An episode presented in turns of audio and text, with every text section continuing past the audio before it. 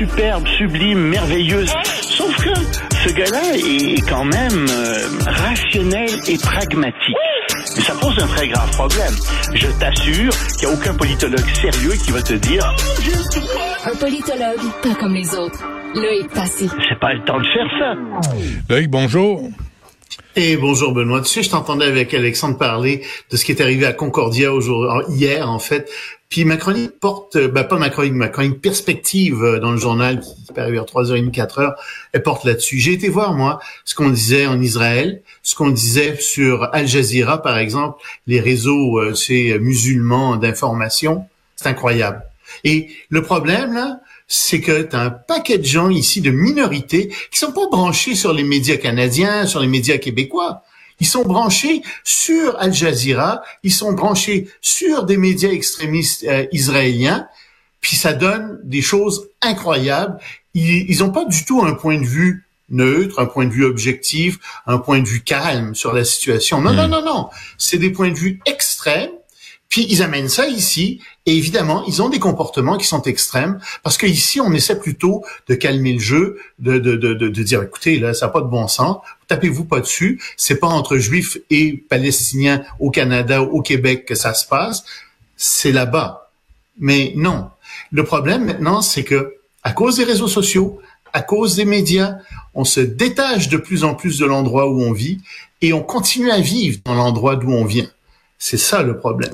Ouais, puis on importe les conflits, on importe les conflits, puis la colère, puis la haine de l'autre, ce qui est, ce qui est complètement inacceptable. Et il y a personne, il y a personne, ce que je disais à Alexandre, il y a personne pour dire pas. Euh, Oh, allez pas là.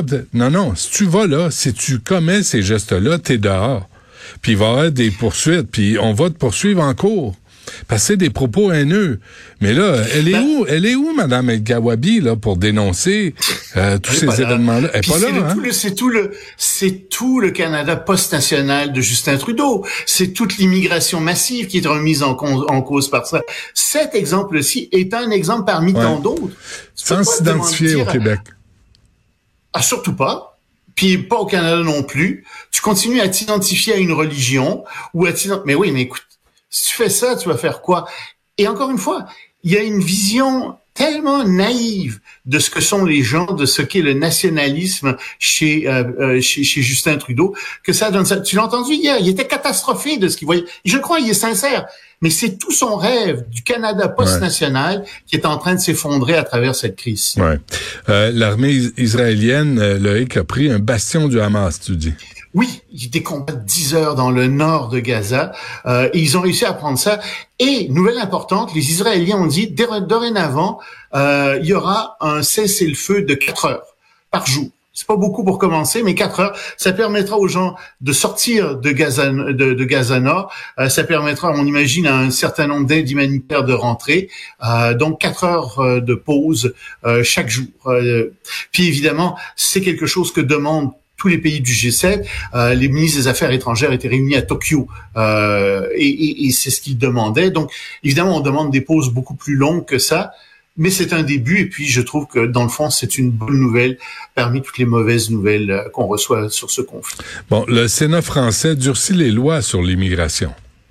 Oh, oh oui, parce qu'en Europe, je te l'ai dit, on n'aime pas du tout euh, les, les, les immigrants illégaux. Et euh, on a décidé de durcir toutes sortes de lois. Et le Sénat a dit ça suffit. Euh, les, euh, les immigrants illégaux qui bénéficient de l'assurance maladie française, fini. On veut plus ça. Euh, les immigrants illégaux qui reçoivent des certificats euh, de résidence là parce que euh, il y a un manque dans certains dans certains domaines, dans certains secteurs économiques là, suit. On veut plus ça, plus de plus de certificats automatiques. Les remembrements familiaux ça suffit.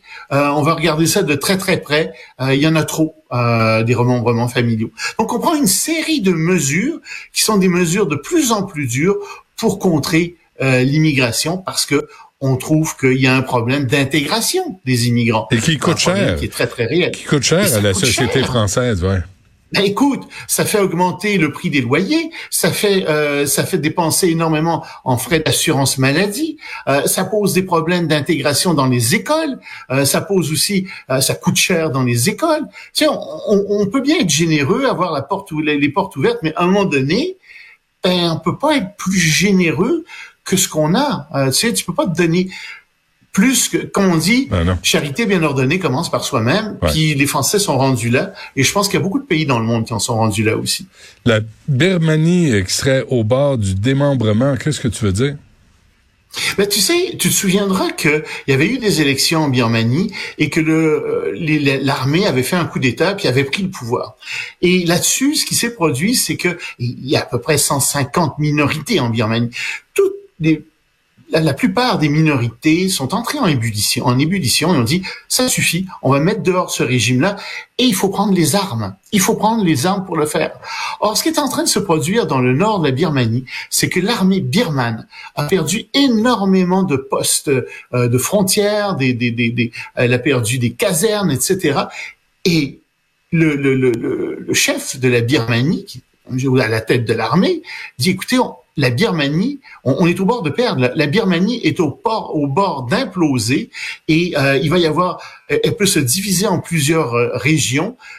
Et c'est ce qu'on voit en fait dans le Nord en ce moment, la région du Nord. On voit que les minorités du Nord, qui d'autre part euh, on, sont assises sur euh, du trafic de drogue, sur du, trafic de toutes sortes en réalité, euh, ils, ont, ils ont aussi des, des zones, des centres de fraude internationaux, des casinos, tout ça. Ces gens-là qui ont beaucoup d'argent euh, sont en train de vaincre l'armée birmane et euh, sont en train, sont accusés en tout cas par ce, ce, ce gouvernement birman, euh, d'essayer de faire leur propre État, d'avoir leur propre État. En tout cas, la situation, faudra la suivre un petit peu.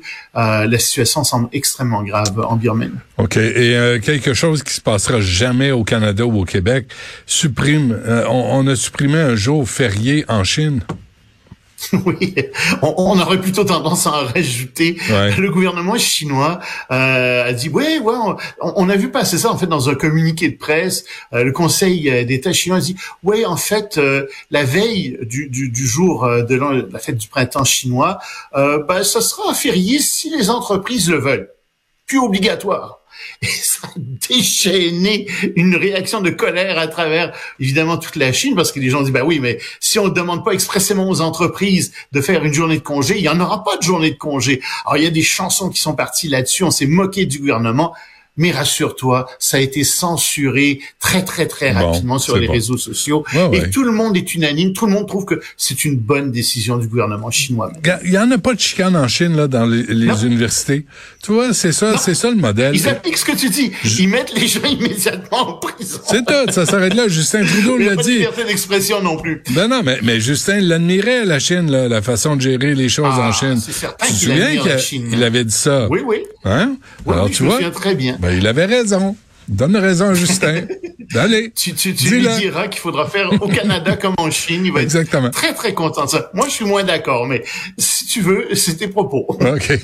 Là, t'as assez. Merci. À demain.